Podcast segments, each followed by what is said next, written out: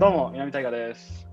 クリス・アツキです。ポッドキャストはマルジナリア第6回ということで、やっていきたいんですけれども、マルジナリアは、僕、南大河とクリス・アツキが好きな本、映画、音楽の話を、まあ、自由にしていくポッドキャストなんですけれども、今日はゲストが来ています。ということで、とうととうとう、う、とうとう来ましたね。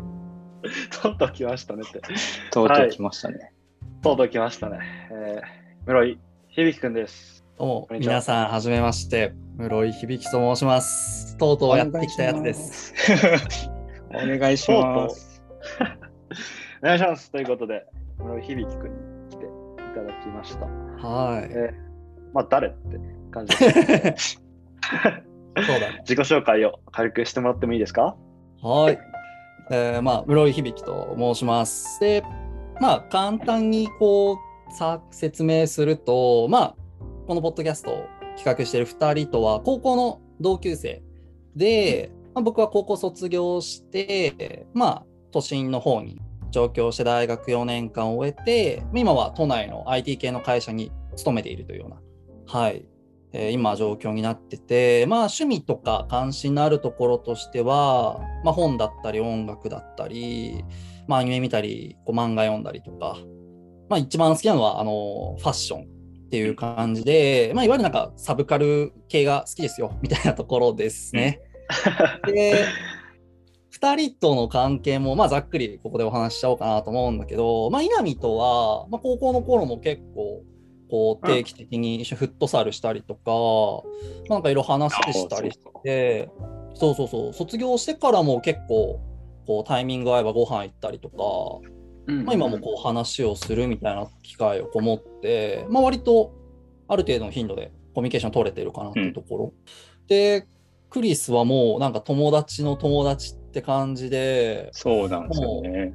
そうそうそう、なんか顔も名前も知ってるけど、なんか挨拶する距離なんじゃねえなみたいな高校3年間を、なんか壁から見てるみたいな感じだよね。そうそうそうそう。そうなんか友達がクリスって名前を出すと、あ、もう知っててるけど、ああ、見たくなっちゃうみたいなね。そうそうそう。でもなんかこう SNS のアカウントがこうやっぱり今って他の人はいいねしましたとかでこう分かるようになってて、まあ、そこでこうクリスが聴いてる音楽めっちゃイケてるなとか、ああ、そこなんか面白いこう関心持ってるなみたいのを知るようになったから、高校卒業してからの方がこうクリスへの関心みたいのはこう増しているのかな。だからここでこう話せるのはすごい自分も嬉しいし楽しみだなと思って今日ここに来ています。なるほど。はい。いやー、だから、開口ですよね、今日が。そうだね、そうだね。そういう意味でとうとうって言ったんですけど、なるほど。どうしようかな。え、俺、なんて呼べばいいか。響きでいいか。全然。なんかここでこういう話になるなんかこそばゆさあって面白いね。恥ずかしい。面白いね。とりあえずじゃあ、響きいや、いいんじゃないですか。呼んでいく感じでお願いします。こちらこそ。本当でもクリスって呼ぶから。そうん、いや、いいね。不思議、不思議だよね。なんかその、うん。高校3年間で、ね、ずっと同じ高校にいたのに、喋ったこと、まあほとんどないとか、あんまコミュニケーション取ってこなかったってう。いうん二人がこうやって、高校卒業してからっていうのはなかなかないよね。うん。うん卒業して、なんかね、同窓会があったとかではなくても、そうだよね社会人。3年目とかのこのタイミングでこういうのがあるのはすごい、いや、いいね、面白いね。不思議な展開だな。うん。いやー、嬉しいことですよ。ありがたいことですよ。うんなんか、こういうのあると本当、ポッドキャストやっててよかったなと思そうねいますけど、ね。うん。うんはい。まあ本当に、まあ、今回は3人でやっていきたいんですけれども、まあゲストが来てるということで、今回は響くんに本を持ってきてもらいました。はい。はい。これもだから、やっぱ面白くて、俺ら、まあ少なくとも俺はこう、響が持ってきてくれなかったら、この本と合わなかったんだろうなっていうか、うん読まなかったんだろうなそれは同感だな、確かに。ねえ、だから、ね、本当に楽しみなんですけども、本のじゃあタイトルを響くん言ってもらってもいいですか？はい。えー今回僕があの持ち込んだ本は、ぬいぐるみと喋る人は優しいという本です。はい。ぬいぐるみと喋る人は優しい。うん、でタイトルからして結構こう、なんでしょう、パンチラインというか、フックがあるような本だなと思ってて。ね面白いよね。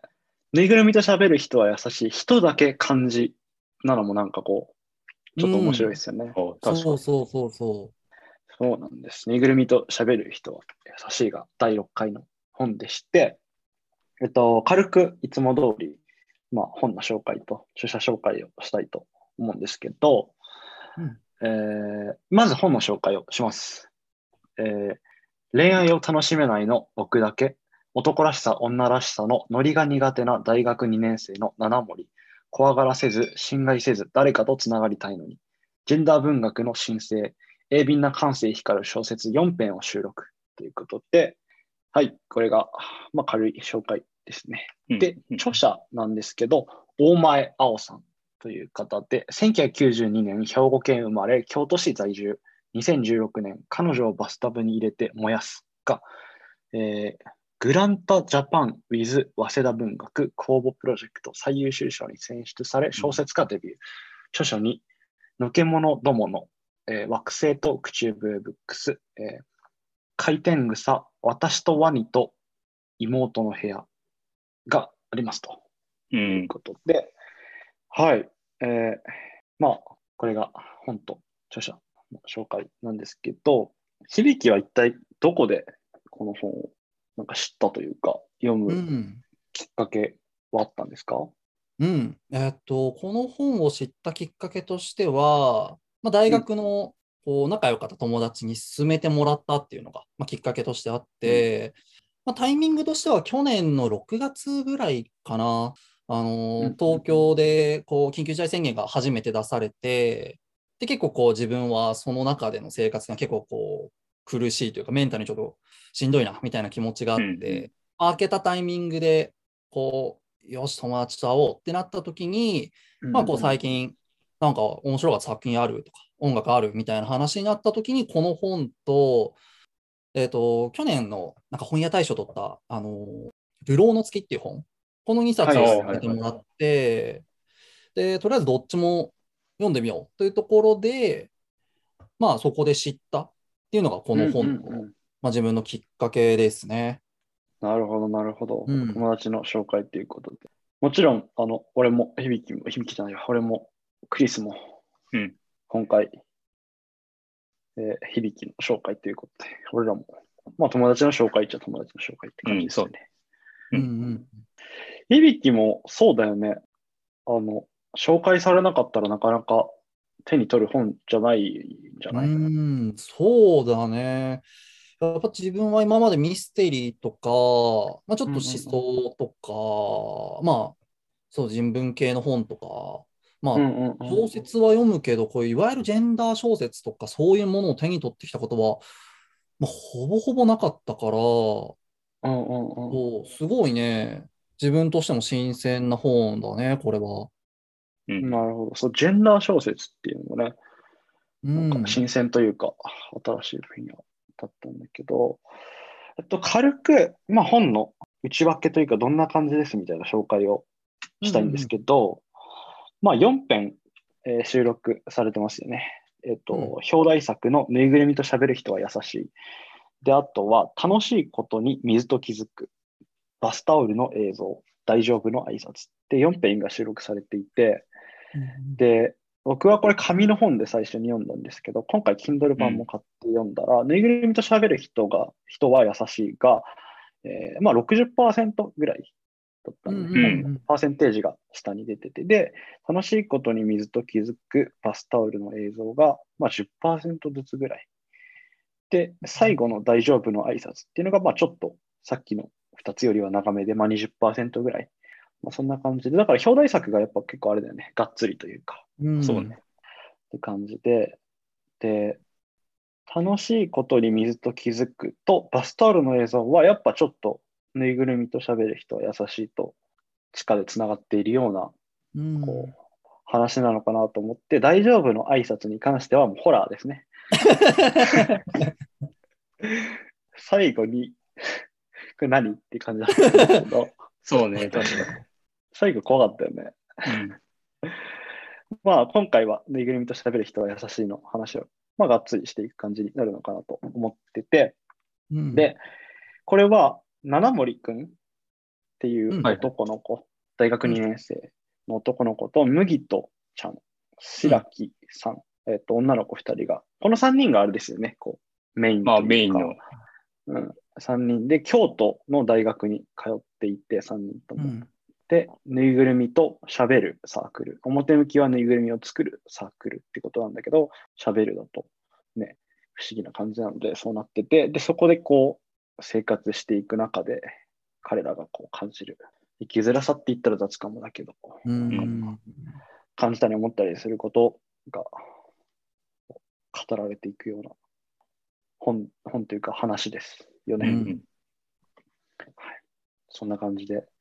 二人もこの系の本を多分手に取ることってあんまなかった、まあ多分ないみたいなことも言ってたと思うし、うん。まあ、今まで読んで、まあ、今までのマルジナリアでもそういうジェンダー的な結構大きな意味でのジェンダー語られることあったと思うんだけど、うん。この語り口みたいなものは結構珍しいんじゃないかなと思ってて、うん。今日はこう僕としては2人がこうどういうふうにこれを読んでぶっちゃけどう思ったかみたいなのがすごい気になって、うんうんうん。もうやっぱり人によってはいやこういう感じ方はちょっとわかんねえなって人も絶対いると思うし、なるほどやっぱり。人によってはそこでこう語られてることが、まあ、どっか自分にとってすごいなんかねこう救いになったりとかこうちょっと自分許せるようなところがうん。あったりするんじゃないかなと思って、で、もう僕はこの本を勧めてくれた友達っていうのが、まあ、かなり自分の感覚に似てるなって思うことが多くて、まあ、今まで話してても、このぬいぐるみと喋る人は優しいで語られるようなことっていうのが、こう、なんだろうね、その話の話題に上がってくるような関係だからこそ、うん。なんか納得してこう読めていたところもあるんだけど、2人とはもうこういう話をすることが、もうそれこそ栗崎は初めてっていうのもあって、そうね。うん。今までなかったと思うから、もうどう感じたかざっくり教えてほしいなと思って。うんうんうん。なるほど。うんうんどうですか、クリス君は？俺は最初なんかこの主人公の七森くんが、あの、うんエヴァンゲリオンのシンジみたいだなと思って読んでて、ああ、なるほどね。そうなんか、えなんか自分、なんだろう、自分がやることで他人に傷ついてほしくもないけど、なんかその、なんていうんだろう、まあ自分も傷つきたくないから何もできないみたいな、うんうんうんまあ中盤以降のなんだろうな、まあそれこそ恋愛の話とかでもそうだけど、でもなんか、ある種この、なんていうんだ、周りは恋愛してるけど、自分は恋愛してないのはどうなんだろうみたいな圧力に若干負けて、その、序盤の方でサークルの仲間の白木と付き合う場面があるじゃないですか。うん。うんうんそういうのをもう見たりしてると、なんか、エヴァに乗れって言われたから乗ったシンジ君みたいだなと思ったりとか、ああ、なるほど。面白。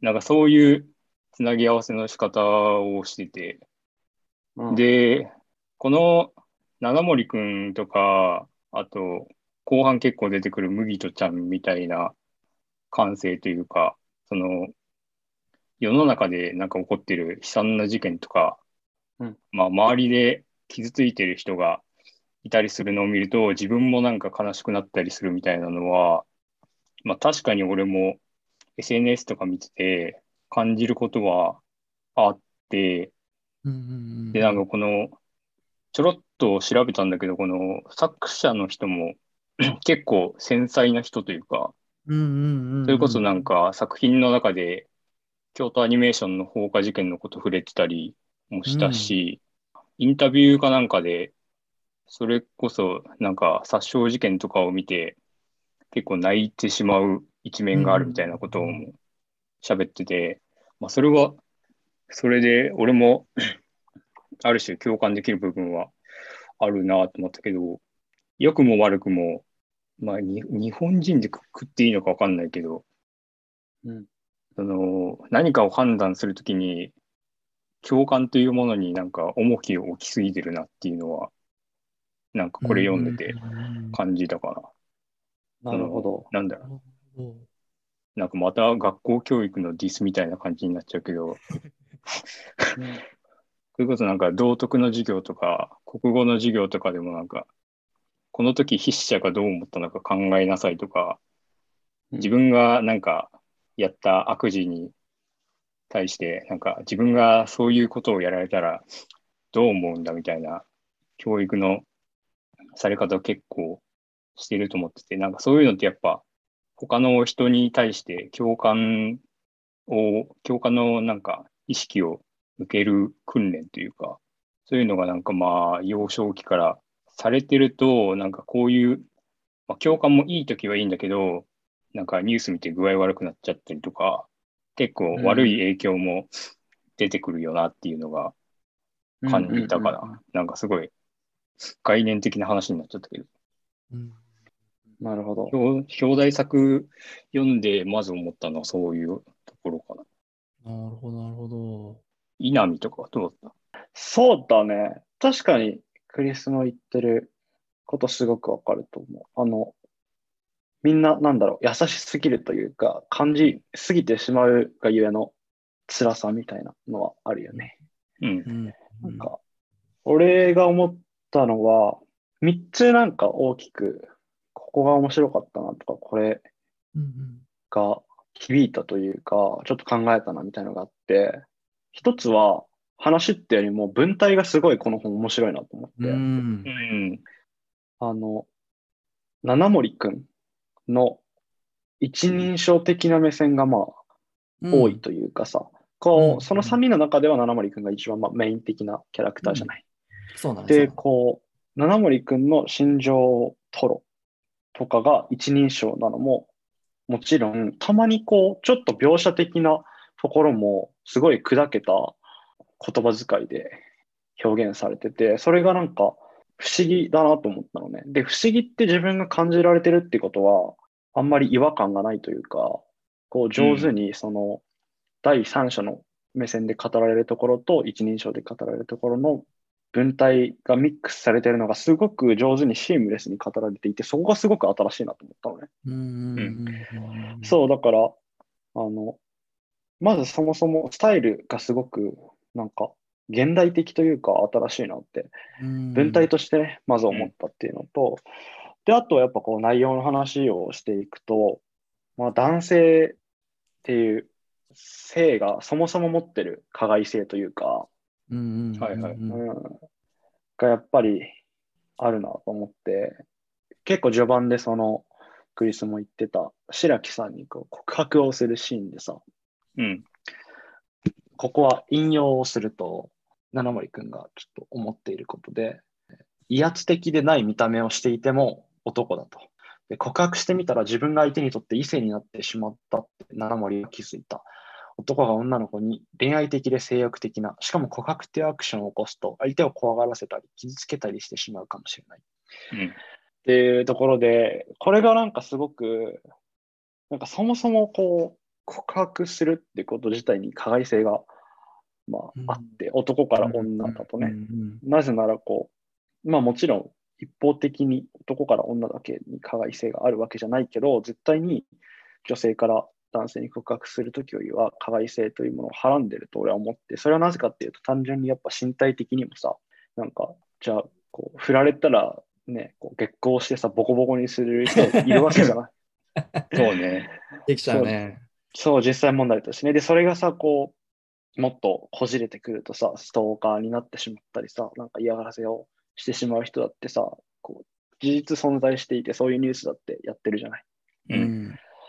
だからこう、あの、うん、そもそも告白するってことがセンシティブというか、ちゃんとそういうことが分かる男の人からしたら、まあ怖いことでもあるんだよなっていうのと、あとは女性からも、まあ、ぬいぐるみってこう、この本の中で大きなメタファーというか、うん。ね、あの重要なものになってるけど、うん。あの、よくこれも例え話でぬいぐるみが出てくるのがさ、男性ってよりもこう仲のいい友達、無害でこう一緒にこう、まあ、全く性的な目線をなしに楽しく遊んできた男性から告白されると、なんかぬいぐるみだと思ってただけど、あ、男性なんだって意識しちゃって、いきなりこう怖くなるとか、なんかこう変わったものに見えてしまうっていうのがあるみたいなあーことを、まあ、読んだり聞いたりしてて、だからこう、うん。ぬいぐるみってそういうなんかこう人畜無害で、うん。そういうものなんだけど、うん、だからやっぱ告白によってそれが破られる瞬間っていうのが、まあ、確かにあったりするんだろうなっていうう。うんん。ことを思いまして、で、それが2つ目ですね。で、最後はやっぱあの、七森くんが成人式で地元に帰る時の描写が俺は結構ね、ああ、そこね。うーん、来たね。まあ、えー大学2年生ってことでそうだね。だから二十歳で成人式で地元に七森くんが帰る話っていうかうんう、んそういう描写があるんだけど、そこでやっぱりこう、ずっと地元に残った友達と、はいはい。なんかこう、価値観の齟齬というかさ、うん。あの、アップデートって言葉を使っていいのかわからないけど、やっぱ七森くんっていうのは少しずつこう、そういったね、こう、進歩的な価値観を持ってるじゃない、多少なりとも。で、中高とかの友達は、まだこう、すごく、マッチョイズムというかさ、普遍的な価値観の中にいて、うん。そこでこう、これは他の話も出てくるかもだけど、なんか、みんなでバカ笑いしてるところで自分だけさ、え、それ全然笑えないんだけどとかさ、うんうんうんうんやば、やばくね？みたいな。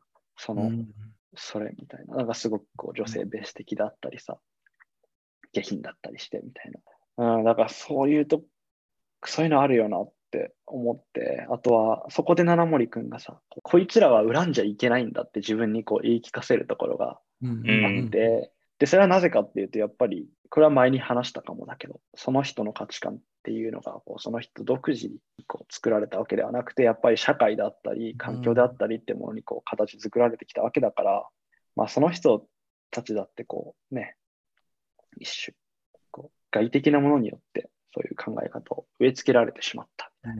うん。そう。とは言っても、目の前でそういうことが起こってたら嫌な気持ちにもなるよなっていう、うん。難しさが、うん、すごく、そうね。なんか、うん共感というか、うわ、あったし、あるよな、まだとか思いましたね。だからなんか一回、その、いた、自分が所属してたコミュニティの外に出て、うん俯瞰してみないと実感できないんだよね、多分。ね、そうなんだよね。うん、そんな感じでしたね。うんうんうん響くんは。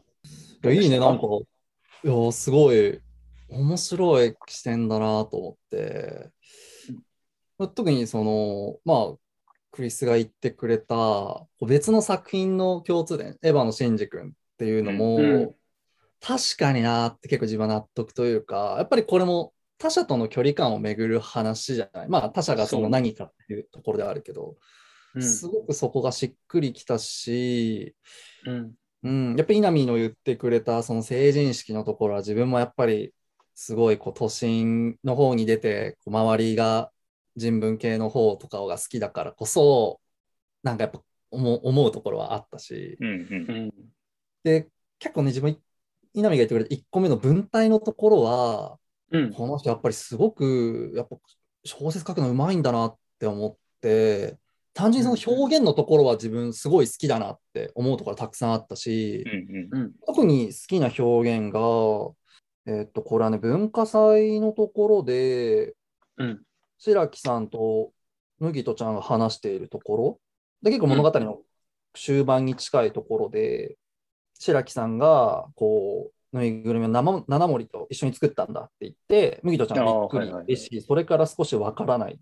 この気持ちは親心みたいなものなのかな。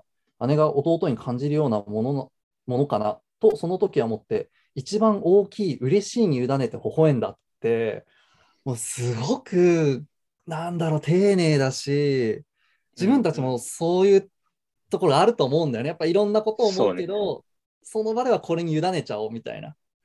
なるほどそう。いう、うん、鋭さが、うん、すごくこう、だからこそ自分は引きつけられたんだなって思うところがあったし、うんあとその視点の話にもなるんだけど、結構その七森くんの視点でずっと進んでたと思ったら、途中から麦とちゃんの視点でこう気持ちが吐露されたりとかね、白木さんの視点で吐露されたりとかってあって、自分はなんか、こう、優しい人たちが、こう、使い、使うというか、こう身につけている、共感するものっていうことによって、そのなんか他者の境界がすごい曖昧になったのを文体から感じたんだよね。うん。なるほど、なるほど。うんうんそういうところでも、はいはいはそれがなんか自分はすごく、なんかこう作品としてのこう、より厚みを持たせてくれるような、こう、ところなんじゃないかなって思ったんだよね。うんい。うんうんうん。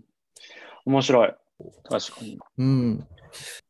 うん、なんか様式、うん。様式がすごく内容とマッチしてるっていうのは、ね、うん確かにと思ってて、うんうんうんこれ、は前にどこかで話したかもだけど、これはスーザン・ソンタグが好きで、うん。あの、反解釈がすごく大好きですけど、まあ、彼女がやっぱそこで言ってるのもそういうことで、あの様式っていうものがすごくラディカルなうんうんうん。意思を持っていて、こうどういった文体で書かれてるかとか、そうん。の本のスタイル自体が意思を持っていて、それはこう内容と、まあ、すごくリンクしてるんだみたいな、こう、批評論みたいなのが、うんうんうんあの、すごく共感するところだから、それはすごく確かになと思いました、今。うんうんうんうんうんそうね、やっぱそういう作品ってすごく、うん、やっぱり作り手の描きたいものっていうものをすごい突き詰めてる感じがあって、いいよなって思うんだよね。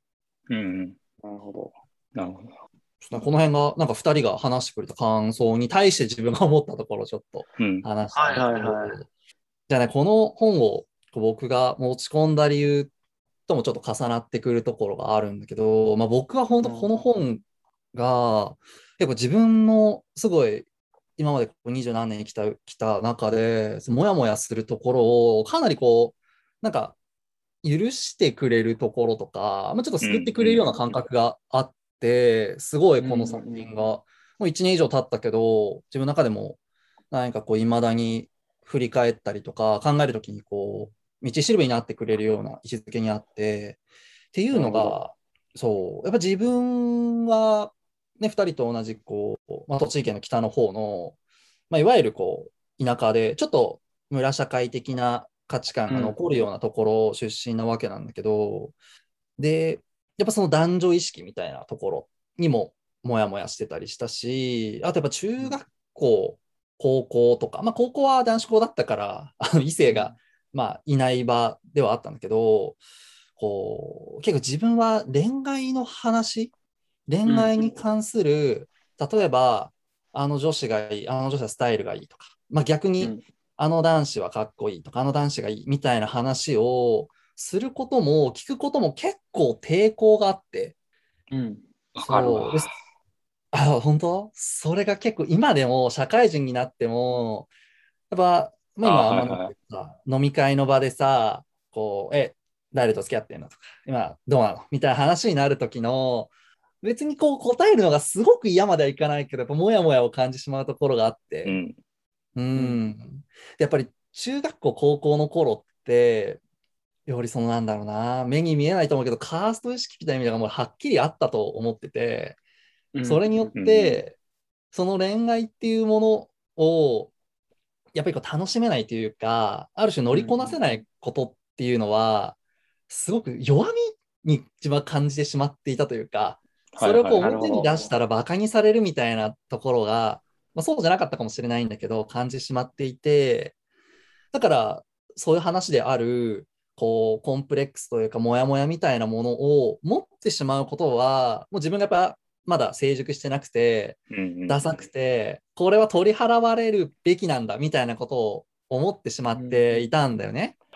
へえ。そうそうそう。で、まあ、高校入るとさ、まあ、異性がいなかったから、まあ、話を聞くけど、聞くことはあるけど、もうちょっとその、なんか、なんかちょっとバカになって楽しむじゃないけどさ、まあ、別に、なんだそれみたいな感じでこうからかったりとかできてたし、まあ、多う少んそういうのを通して自分の中でも、こう、楽しみ方みたいなのが多少はこう、見えてきたところもあったと思うんだよね。うん。でもやっぱりそう大学入って、まあ、自分は、そうね、男女比が大体半々ぐらいなところにいたんだけど、うんうんうんそうなるとやっぱりこう、うん、周りでそれを中話題の中心に据えて、授業中でもその話をしている人とかいて、ややっぱそこにこう馴染みきれない感覚がすごいあって、うん。そうなんだ。そう。だなんとなく自分の中でそれへの、こう、スタンスみたいのは、やっぱり中学校の頃初めて思った、もう無理というか、ちょっときついなっていうところから、本当なんか緊張しちゃって喉乾いちゃうぐらい、もうどうしようかなってなっちゃったこともあるし、なるほどね。そうそうそう。だからやっぱそう、ここで言うね、恋愛を楽しめないの僕だけみたいなことって結構自分にそれ刺さったところがあって。うんうん。あ、そうなんだ。そうそうそうそクリスはなんか共感してたけど、クリスも同じような。なんかね、やっぱこの男子校っていうものの影響がね、なんだろうな、良かれ悪かれ出てる気がしてう。て、その、まあ高校の頃はそれこそさっきビデオ言ったようになんかもう楽しければ何でもいいみたいな環境だったから、うんそこから急に男女入り混じった大学っていうところに行くと、なんか話の話題の大半がそういう人間関係に寄ってるというか、そういうなんかサークルとかで違うんだろうけど、結局はなんか誰が誰と仲良くて、あそこはなんか過去にこういうことがあったらしいよみたいな、うん。そういう情報の流通ばっかだったから、それが、なんていうんだろう、俺もなんか結構疲れる要因というか、うんうんだからサークル、俺もなんか何個か見てたけど、結局、一番、なんだろう、活動してたのは、ゼミの仲いい数人とかだったし、うん。大学生活。その人間関係とか恋愛感情のことについて話す、うーんと、まあ、体制が自分の中でも大学通してできなかったというか、うん。まあそういう話をしてるんなら、自分もまあ輪に入って乗っかればよかったんだろうけど、まあ俺が頑固なせいもあって、そういうのを全く楽しめなかったから、うん。うんそういうのもあって、なんか飲み会とかも嫌いだし、未だに俺。ああ、なるほど。面白いね。で、も、まあ恋愛自体はそんなうがった見方をしてないつもりではいるけど、うん恋愛の話をするうん。雰囲気っていうのがうんすご。い苦手だなっていうのはずーっとあるね。うんうんうんだから別に俺恋愛映画とかも普通に好きだし、うん恋とか愛のことを歌ってる音楽もゴリゴリに聴くし、ー でやっぱそのなんか、友達同士とかで話す誰々が可愛いよねみたいな、そういうなんかやっぱり、ちゃんとなんか自分の身近なもので、なんだろうん。う、感触がわかるものというか、うんうんうんそうだよね。物、物消費、人を物として消費する話は結構きついっていうことだね、そうそう。うん。やっぱなんかこの作品とかになってくると、ある程度自分との距離感があるから楽しめるけど、そこで語られてる人たちの話題は、自分も関係してる、まあ人間関係築いてるところだったりもするから、それをなんか見聞きするのが気持ち悪くなっちゃうというか、うんうんうん。なるほど、なるほど。そうそういう意味で結構共感っていうのはあった。そうだね、そうだ。なんか自分もそうだね。自分が恋愛を当事者としてこう何もできないってわけでは全然ないんだけど、そうだね、そのことをどう語るかというか、そうだね、そこに対してはすごく自分も多分クリスに近いところがあるんだなって。うん。うんなんかね、こなるほど。の自分が、その、なんだろう、その人、なんか例えば好きな人いたりしないのって言われて、なんか、本当に自分は今恋愛するつもりとかなかったとして、それを正直に言ったとしても、なんか、かっこつけてるだけなんじゃないのとかうん。うん。言われるんじゃねっていう恐怖が、その話題の時間になると常につきまとうというか。なるほどな。確かに確かに。なんかこう恋愛っていうものが前提で何かその人との関係を語られ、語ら、語らなきゃいけない。そういうものはすごく自分もストレスで。うん。うん。なんか普通の押し付けというか、いや、普通はね、そうだよね。こね、なんか気になる人がいて、こうこうこう、なんだから、あの、今別に気になる人いないみたいな話だと、いや、そんなことないんじゃないの？みたいな、うんいやいやいや、みたいな、苦しさみたいなことはありますよね。うんうんうんうん。なるほどね。あ、ちょっと僕もこの本に対してもうちょっとまだ話したいなと思うことがあるからさ、いうん。もちろん。もちろん。あざっす。いや、なんかこの本で、その、まあ、七森くんだったり、麦とちゃんっていうのが、もう、すごくさ、他人のことを自分ごとのように感じてしまって、共感してしまって、辛くなっちゃうみたいなことが、まあ、彼ら、彼女らのこう苦しみをこう作ってしまう原因にあると思うんだけど、うん。なんかやっぱそのスタンスっていうもの、まあそういう人が中にいるっていうものは、もうなんか HSP とかそういう言葉も聞いたことあるし、はいはいわかるけど、うんやっぱどこまでを自分事として捉えていいかっていう、その責任の切り分けってまた別問題で発生するんじゃないかなっていうのも、うん。面白い。そう。面白い。ありがとう、ありがとう。面白い。そうそう、言ってききつい言葉をし使ってしまうと、そう、自分から切り離されたことを、あたかも自分のこととして捉えてしまうのって、おこがましさがちょっとあるんじゃないかなって、うん。どっかで思ってしまう自分もいて、うん。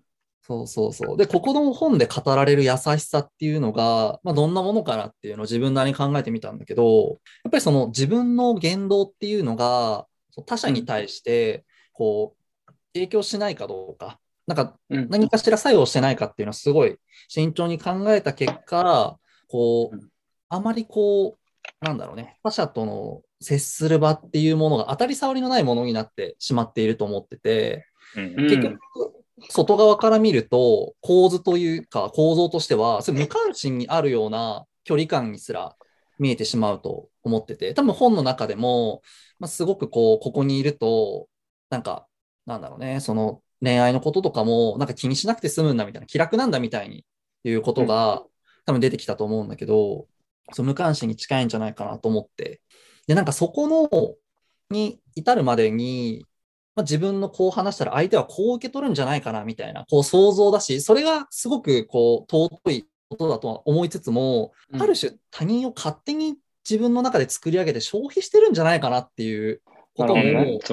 あるのかなとか思って、うんもしかしたらこの登場人物たちはそこへの葛藤すら抱えているのかもしれないんだけど、うん。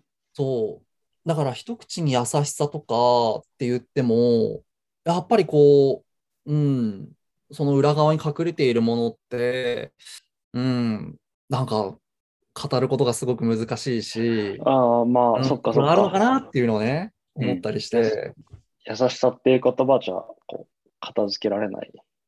そうそうそう複雑な後ろには。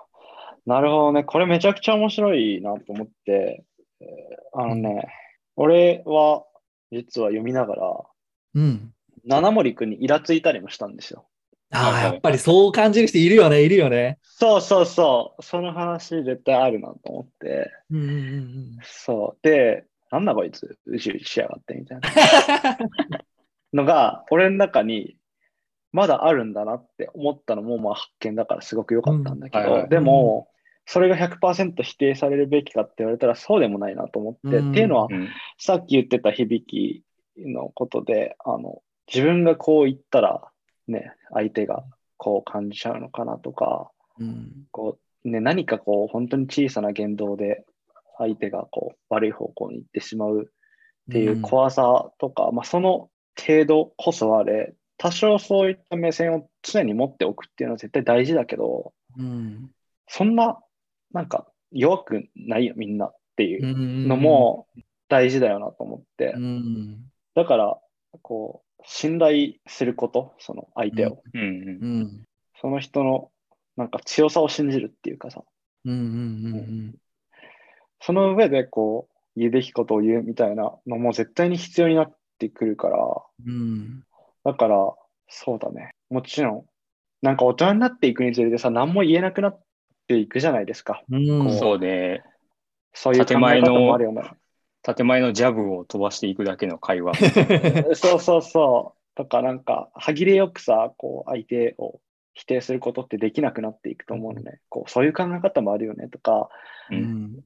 間違ってるけど、まあ、こうするしかなかったんだろうな、こいつはとかうん、こうしたいんだろうな、みたいな考えすぎると何も言えなくなってしまうんだけど、うん。いろいろあるよねっていう、そういう対論を経た上で、やっぱり何か言わなきゃいけないし、うん。どちらかにつかなきゃいけないから、うん。まあ話自体もさ、こう一種成長端じゃないけど、彼らがこう外に開かれていくような描写があると思うから、うん。いいなと思うんだけど、きっと彼らもこうこれからその先があるんだったら、相対論のその先に行くと思うのねう。ん。うん。うん。だからいいなと思うんだけど、確かにそう、あの、読みながら、こう、だから、シンジ君にさ、あの、エヴァ見ながらさ、なんだこいつみたいな。あるよね、あるよねビジュにしやがって、うんこいつね。見たとき思ったね。そうそうそう。そうそうそう。そういうこともだから俺は感じたりしましたよ。うんうんうん。あ、いいね、いいね。こういう話聞けるの、いいね、いいね。やっぱ三者三様あっていいよね。うん、いい、いい。で、その稲見が言ってくれた、その彼らが成長するっていうところは、すごく自分も、なんかそう、やっぱりこの話のラストって、ある種オープンエンド的なところがうんう。ん。あると思うんだよね。こう、すごい未来に開かれているというか、うん。だし、この麦とちゃんと七森くんって、それちょっと宇宙してんじゃねえよって思うところはすごいわかるんだけど、同時にそのもう一人重要なこう登場人物である白木っていうのは、うん。ある種そこのジェンダー感、社会が今まで押し付けてきたような男女感みたいなものを、ある種自分の中にもう内包しちゃって、その上で何かこう選択をしているみたいなこう描写があったりするし、はいはい。うん、で、彼女は最後2人に対して、こう、なんだっけ、優しすぎる2人をちょっとなんか救いたいみたいな。ううんん。優しすぎる二人を自由にしたいから、私はぬいぐるみと喋らないみたいな。そうそうそうそう。そのラストとかもすごく、そう。だからその優しい人だけじゃなくて、そうじゃないけれど、そこへちゃんとこう、対話ができるような人物が置かれていることによって、うんよりこの物語って多分明るく未来を描けるんじゃないかなとかも思っていて。うん。そうだよな。うん。白木はだって、うん白木さんは中盤、序盤中盤の感じだと、うん。すごくもう少し普遍的な方に寄ってるというか、そうね。ね、だから白木さんの成長ってものも最後のそれで感じられるようなうん。うん。そうそうそうそうそう。ね終わり方だよね。そうそうそう。そう、だから、なんかこのぬいぐるみっていうメタファーがさ、うん。なんか、俺の中ではツイッターっぽいなって思ってて、おー、はいはいはいなんはか、面白い。なんか、なんだろうな、それ、アナログな話で言ったら、この、なんだろうな、人じゃなくて物に愚痴を言うみたいな描写ってなんか、まあ、クレヨンしんちゃんとかでもさ、ねねちゃんとか、ねねちゃんのお母さんがなんか、イラついたことがあったら、自前のうさぎのぬいぐるみぶん殴ったりしてるじゃん。い。うんうんうんうんそれでは、はいはいはい発散してるみたいな描写があるけど、現代社会で言ったら、その愚痴をこぼす場所っていうのが SNS になってきてるじゃないですか。うんうんうんうんで、この作品の中では、ぬいぐるみに対して愚痴を言ってるから、その自分が言ったことは、社会に開かれることはないんだけど、ううんん。現実社会ではそういうわけにもいかなくて、なんか、なんだろう、感情的になって、口走って投稿しちゃったものが拡散されて、バッシングを受けてみたいな流れがうん。あるわけじゃないですか。うんうんなんか、その中で、なんていうのまあ、それこそ悲惨なニュース見て傷つくみたいな話の流れともつながるけど、けどなんか、この最後の白木みたいなこともそうだし、なんだろうな。ぬいぐるみとかツイッターに 愚痴を書いて、それを、うんと、消化していくというか、うん。それでなんか解消していくっていうよりも、やっぱりこの、なんだろう前向いたら、ちゃんとそこに人はいるんだぜっていうのが、うんうん自分としてはなんか感じで、うんうんそういうなんか対話みたいなテーマにもつながってくると思うけど、なんか目の前にちゃんと人はいるのに、なんでぬいぐるみと喋るのかみたいなのは若干感じたかな。それをなんかこの、だから最終的なこの気持ちとして俺が一番なんか近かったのは白木だったんだよね。うん。うん。へえ。このなんか、二人が優しすぎて、その二人に対して、なんか自由を与えたいから、私はぬいぐるみと喋らないっていうのが、この、ぬいぐるみと喋ってないで対面で話そうやみたいな、白木のスタンスが俺はなんか結構好きで、あなんかめっちゃエヴァだね。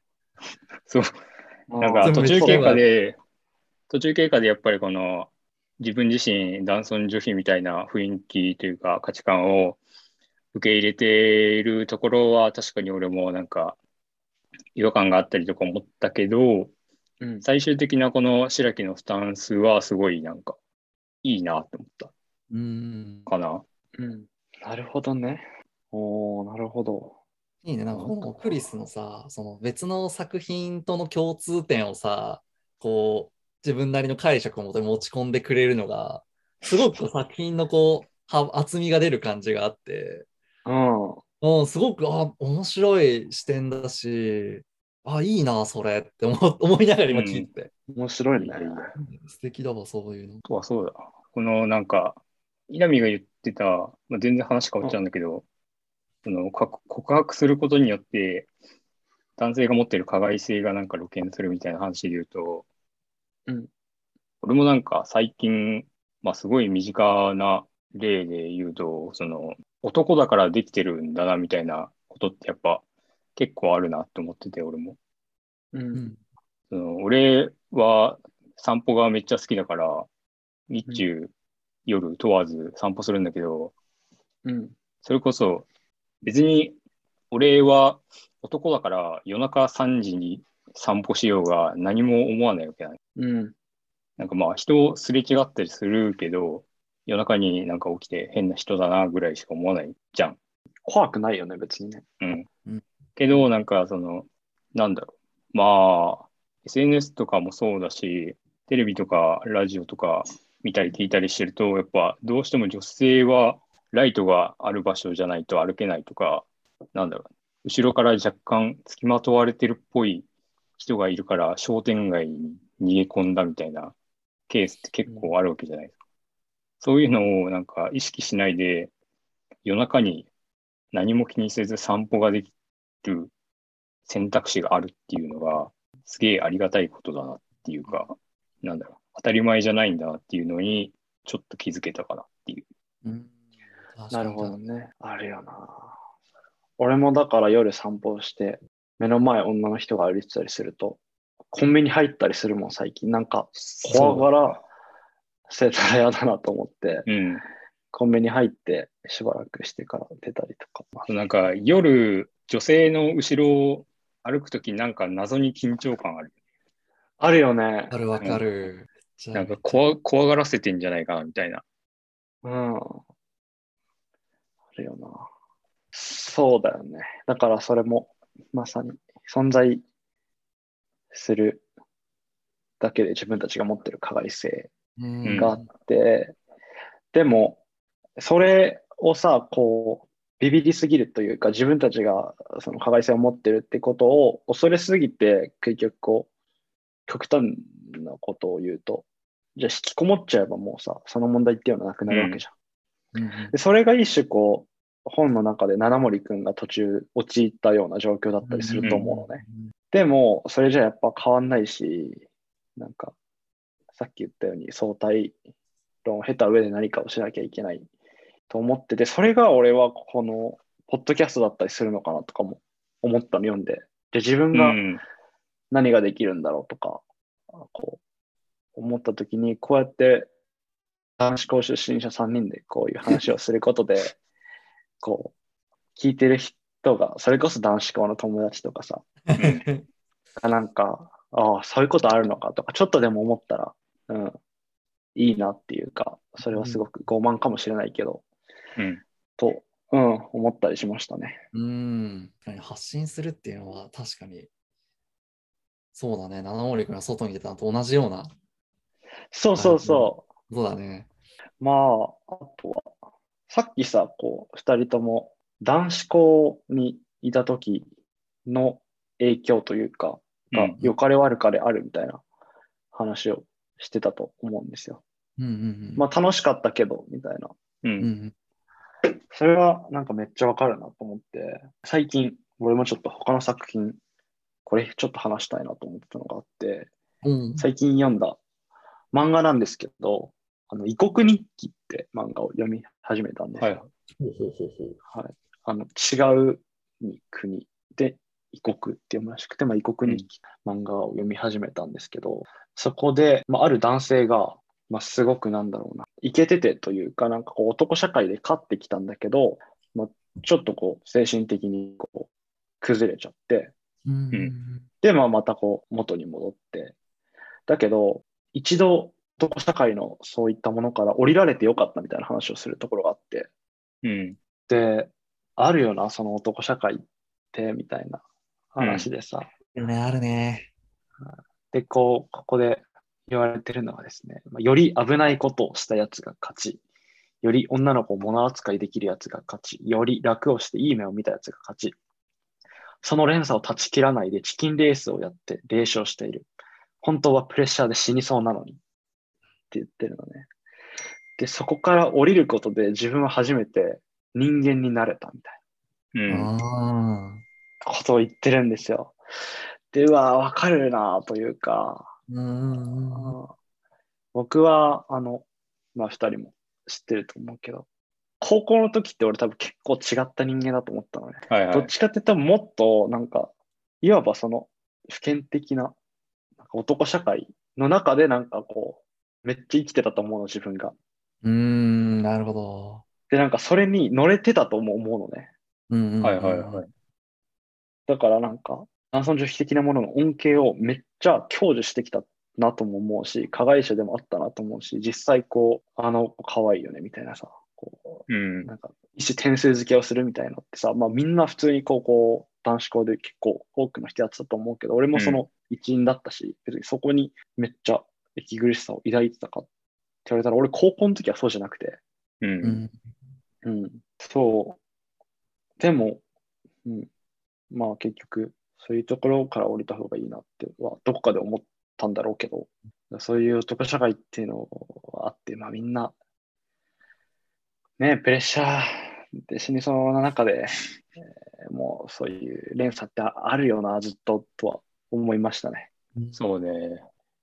まあ、田舎は田舎でより感じるよね、この、なんか、長男の重みみたいなのがさあるじゃん。ああ、そういうのもあるね。あるね。みんな長男ですか？ここはそうといえば。うんまあ、一人っ子だけど、俺、長男ですね。もう長男だね。そうだよ。そういうのがね、なんか、楽になっていったらいいよね。ううんん、そうだね。やっぱり、やっぱ田舎だからこそ、まあもしかしたらこう、今はね、SNS とかインターネットがどんどんどんどんこう、なんか手の届くところにどんどんお降りてきてると思うしさ、だからこそいろんな情報にアクセスしやすいと思うけど、自分たちの頃はその過渡期ぐらいだったからさ、その外の世界っていうものが、自分はね、ギリ手が届いてなかったんじゃないかなって思ってそうて。。いや、ほんとそうだね。そうだじゃあ、からこブックそ、オフしかなかったからね。あってよかったよな、でもなんか。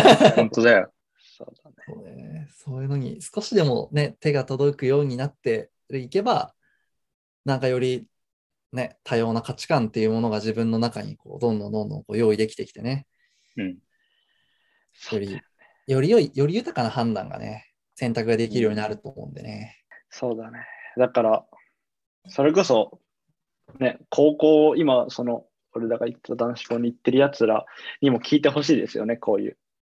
いやーもうね、大、大ブーム巻き起こしてほしいね、なんか。ブームになってほしいわ。太郎聞いて中るかな、学と太郎かで。。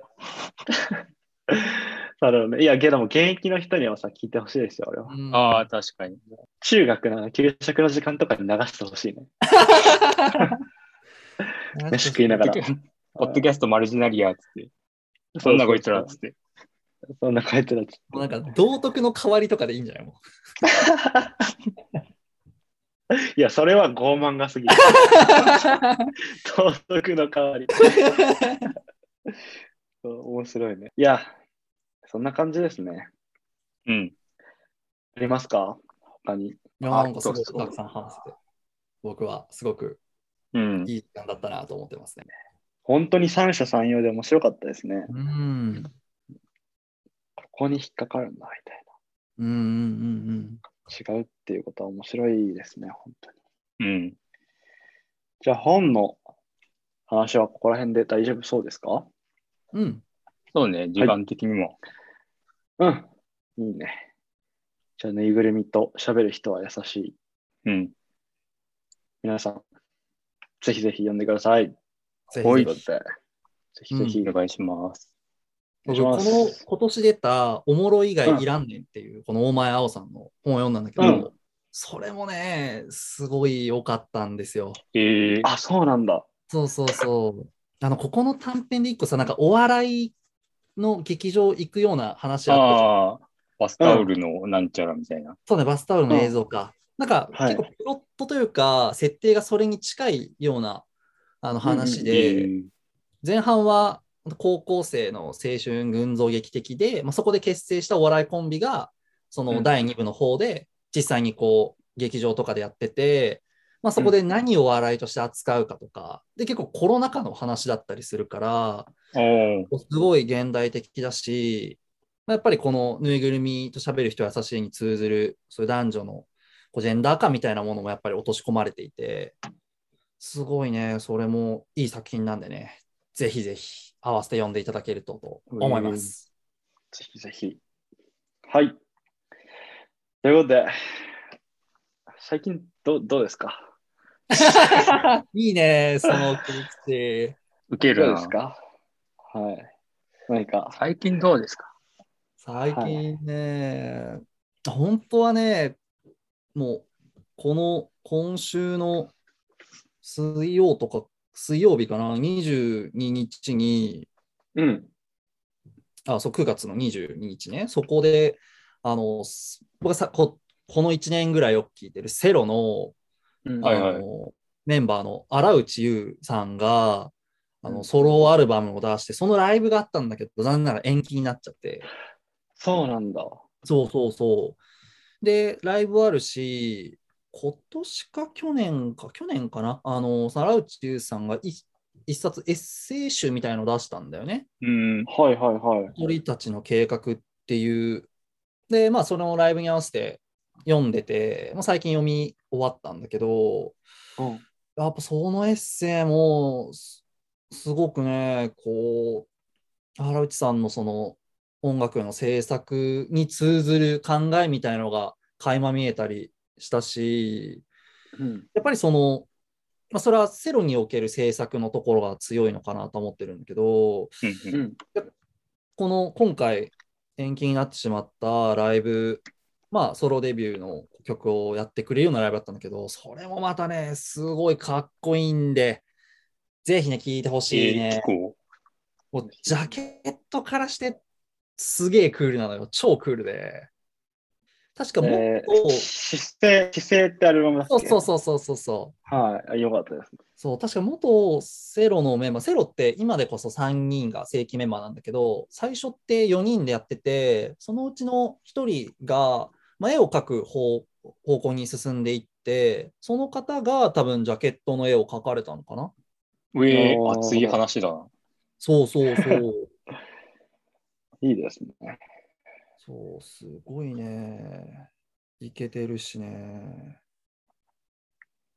そう、それこそ最近、セロとキットフレシノがこの前、あの、ツーマン、てかまあ、ありましたねミュージックオープニングアクトいたんだけど、それやってて、それの映像が YouTube で今公開されてるんだけど、あ、そうなんだ。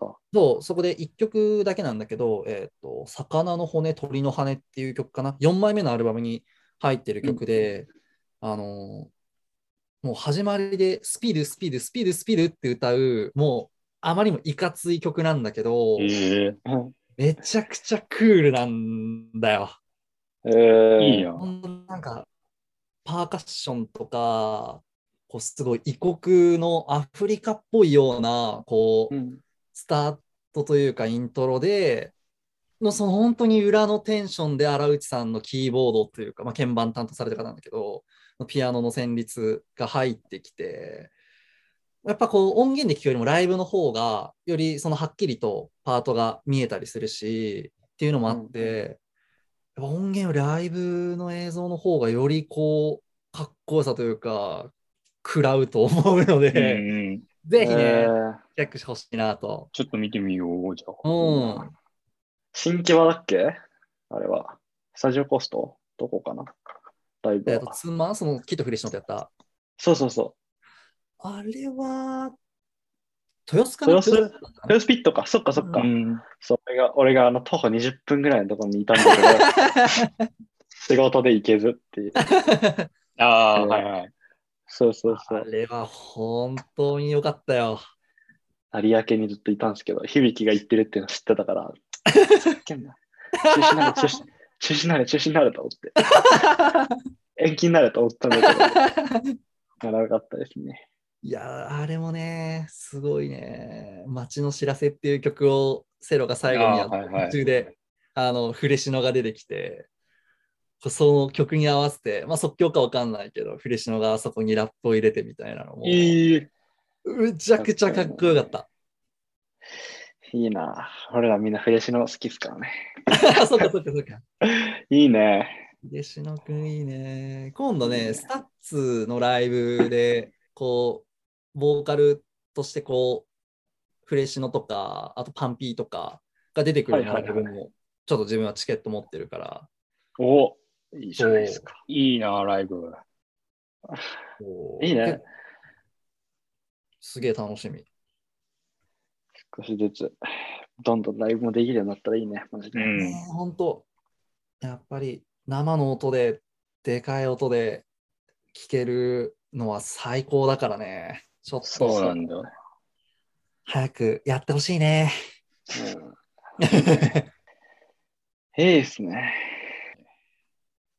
あと、まあ、今こう、ズームつないでるから、こう2人は見えると思うんだけど、うんもののめっていう、宇野さん、結構、稲見にこう遅いインターネットを教えてもらって、そこからこう、うんうん。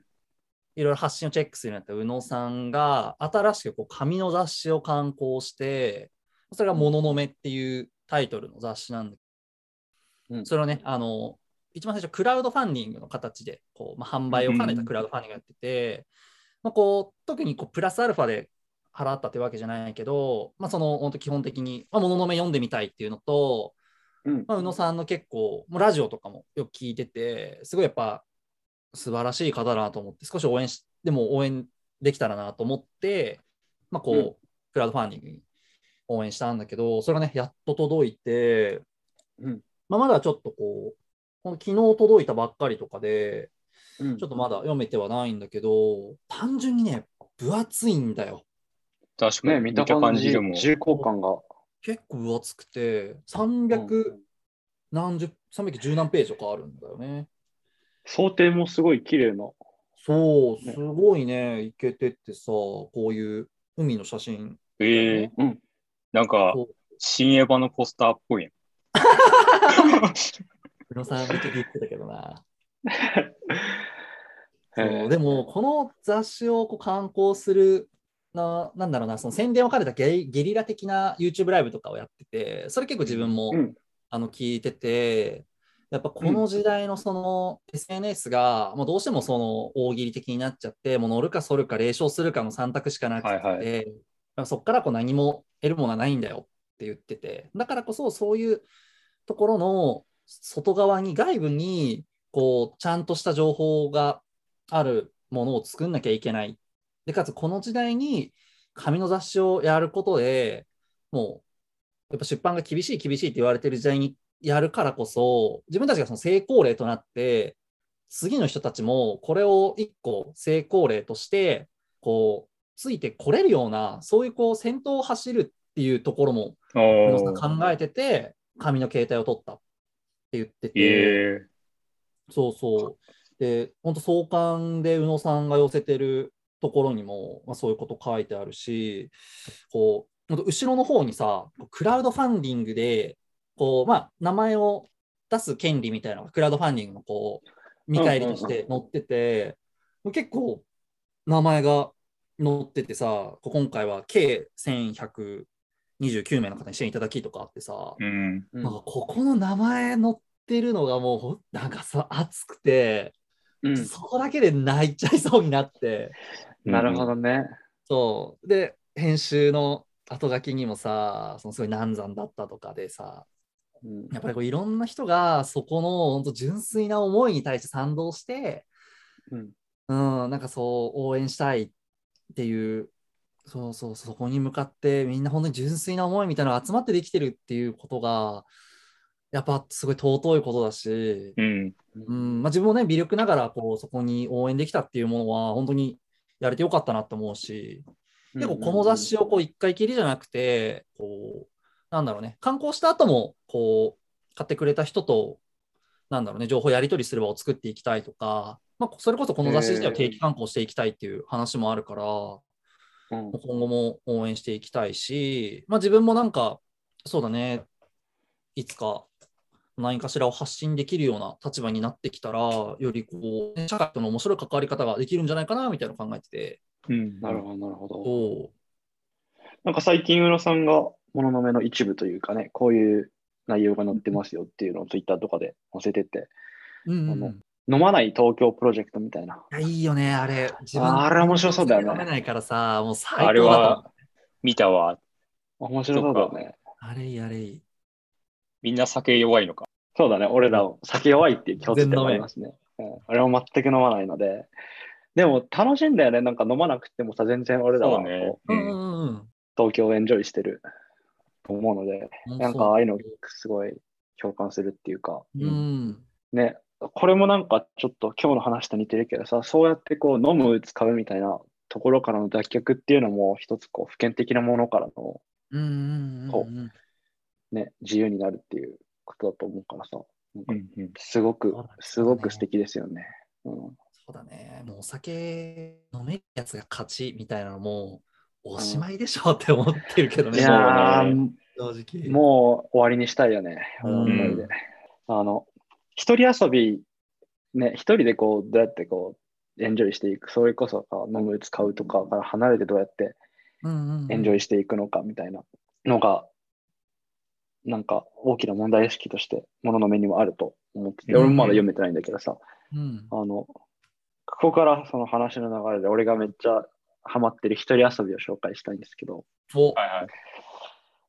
はい。あのですね、ジオゲッサーってゲームがありまして、はいはいはいはい。これがもうべらぼうに面白くて、僕僕は昨日、昨日までね、あの、イギリス帰ってきてから10日間の自己隔離期間だったんだけど、うんうんうんうん。まあ、めっちゃやってて、あの、これは、えっ、と、Google マップがまあ元になってるゲームというか、Google マップを使って遊ぶゲームなんだけど、うんうん。うんえーストリートビュー、世界ストリートビューいろんなとここうね、Google からが撮りましたけど、そこをランダムで落とされるんですよ。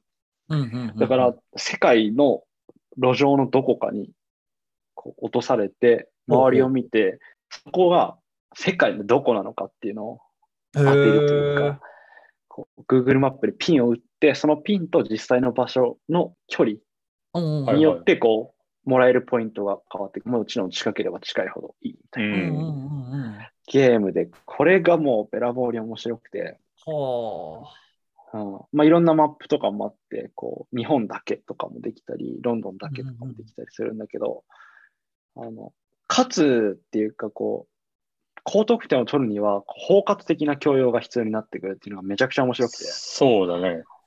そうそうそう。まずこう、言語がすごく大事でさ、そこに映ってる看板とかを読めればすごくであ。かいじゃない？うんうんうんうんそう。言語が大事だし、あとは植生詳しい人からしたらさ、こうそこに何が生えてるかとか、こう、針葉樹林だったり、紅葉樹林だったりっていうのもわかるしさ、うんうんうんうんまあ、そうヒントになってくるし、あの、そうだね。あとは、多分、響きとか思ったのは、ファッションとかでもちょっと国民性とかって分かったりするのかなとか。ああ、でも確かにそれはある。やっぱヨーロッパと日本じゃ全然売れる服違うって聞くし、う。ん。うん、それこそ民族衣装とか出てたら、ねねえそれは大きなヒントだと思うし。そうそうそう。だからすごいこう、あ細かな違いというか、世界の多様性ってものをどれだけ気づける目を持ってるかっていうのが、そのままーなるほど。へ点数に直結してくるっていうのがすごく面白い。へーえ。そうそうそう。で、うん。だから、太陽の位置からこう、わかんないかなとか思って、俺は最近、中3理科の動画を めちゃくちゃ YouTube で見てて、ああ、なるほど、なるほど、みたいな感じなんだけど。そう。Google のサービスってやっぱすげえなとか思って、Uber とかポケモン GO とかもさ、Goo- Google マップってものがあるからこそできたサービスで、うんそうね。ジオゲッサーもそうだからめちゃくちゃ面白いなと、Google すげえなとかも思ったりしたんだけど、あとはこう、プレイ動画がありまして、こう、ゲーム実況とかあるじゃないですか、いろんなゲームって。うんジオゲッサーのもあって、あの、すごく、なんか地理詳しい人がいろんな、実はこれってこの国にしかないから、これでこの国ってあるんですよ、みたいなはあ。うん。話をしてたりして、めちゃくちゃ面白くて、そうそうそう、だから、なんか、ね、これは多分いろんな人とやったら、こう、その人が好きなもので、その人は多分、こう違いっていうものを判断するだろうし、うんこう、うん人とやっても楽しいし、うんうんうんうん。なんか一人遊びで俺はずっと部屋でやってましたけど、めちゃくちゃね、面白いんですよ。面白かったです。って話。いや、いい、なんかそういう、ゲームから中3理科にたどり着いてるのが、めちゃめちゃいいというか、そうやっぱりその義務教育の勉強が、ちゃんと教養として武器になって輝いてるっていうのって、うんやっぱ、うん、すごくなんか本質的なさ、学ぶことの楽しさだと思うんだよね。そうなんだよね。いや、いい、いい、いい。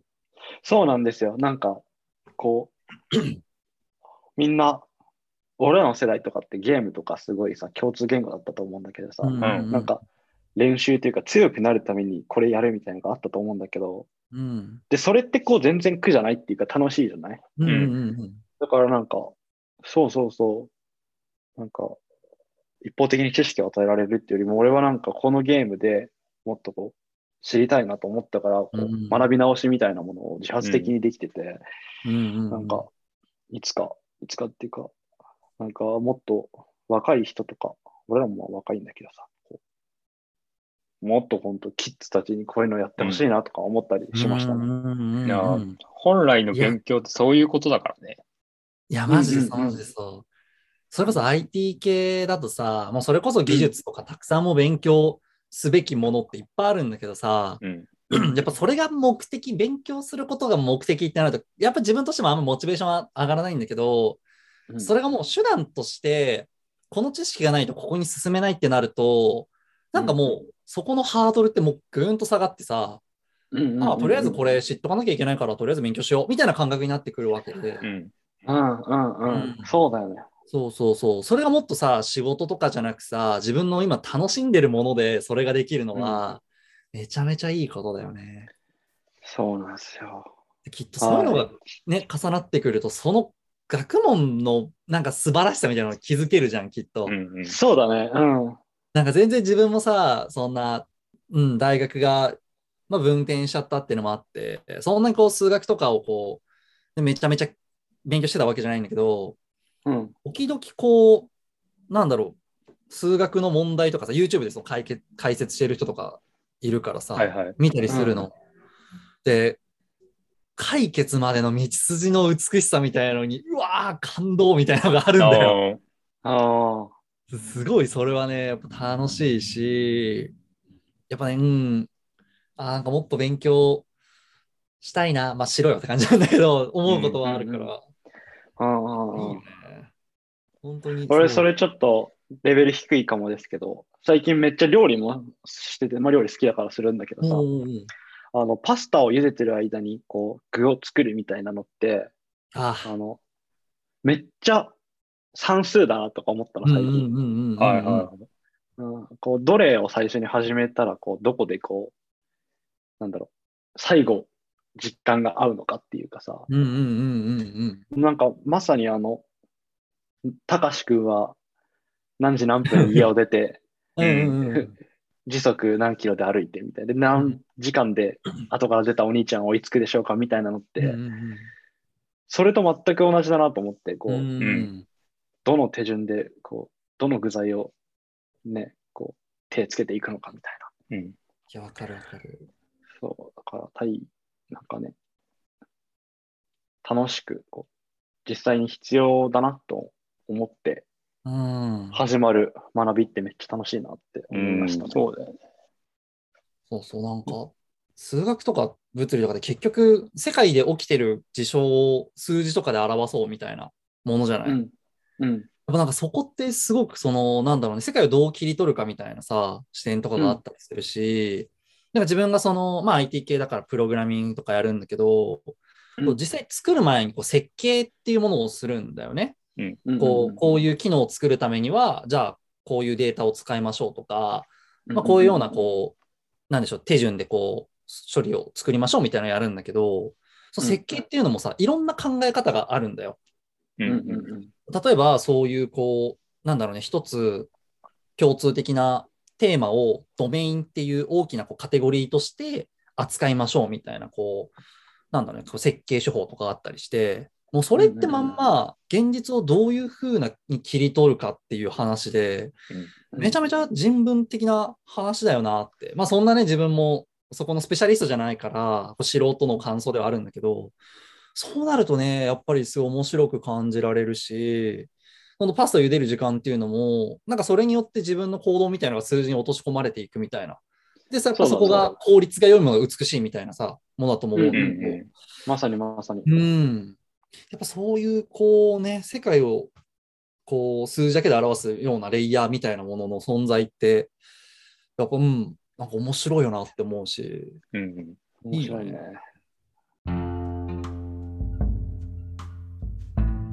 いやー、いいね。そんな感じですよ。そんな感じですよ。素晴らしい、素晴らしい。だったけど。いいね。いいですよ。そういう話をたくさん、いろんな人としていけたらいいですね。本当本当。マジでマジで楽しいもん。こうん、のマルジナリア、ね、ゲストだと自分に2人目とかなのかな？そうだね。うん。番外編含めて、ううんんうんうんでも、あの、3人で話すっていうか、俺とクリスが2人ともいるときを、なんかこう、1回、2回っていう。ああ、なるほど。どっちか片方だと番外編って感じなるほど、なんで。すけど、うん。そう、だから3人で2人いて、誰か1人ゲスト来るっていうのは、これが初めてだね。おお。そうだね。確か。いや、でもやっぱりこう、ね、3人、2人より3人の方がね、いろんな視点が出るっていうのもあってさ、うん。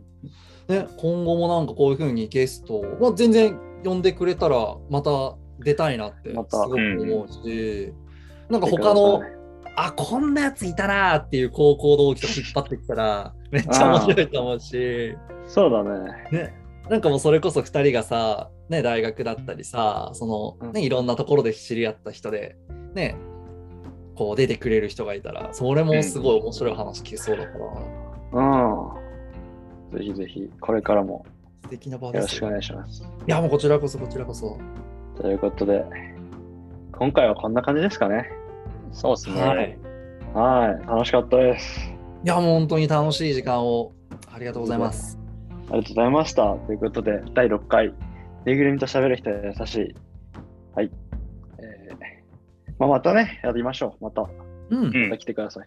またまた。で、えーまあ、みんな SNS やってます。インスタ、ツイッターでも何でも。ね、感想でも、うんなんか、全然、何でも、あの、送ってきてもらえたら、反応があるってことはすごく嬉しいのでね、そうだね、そうだね。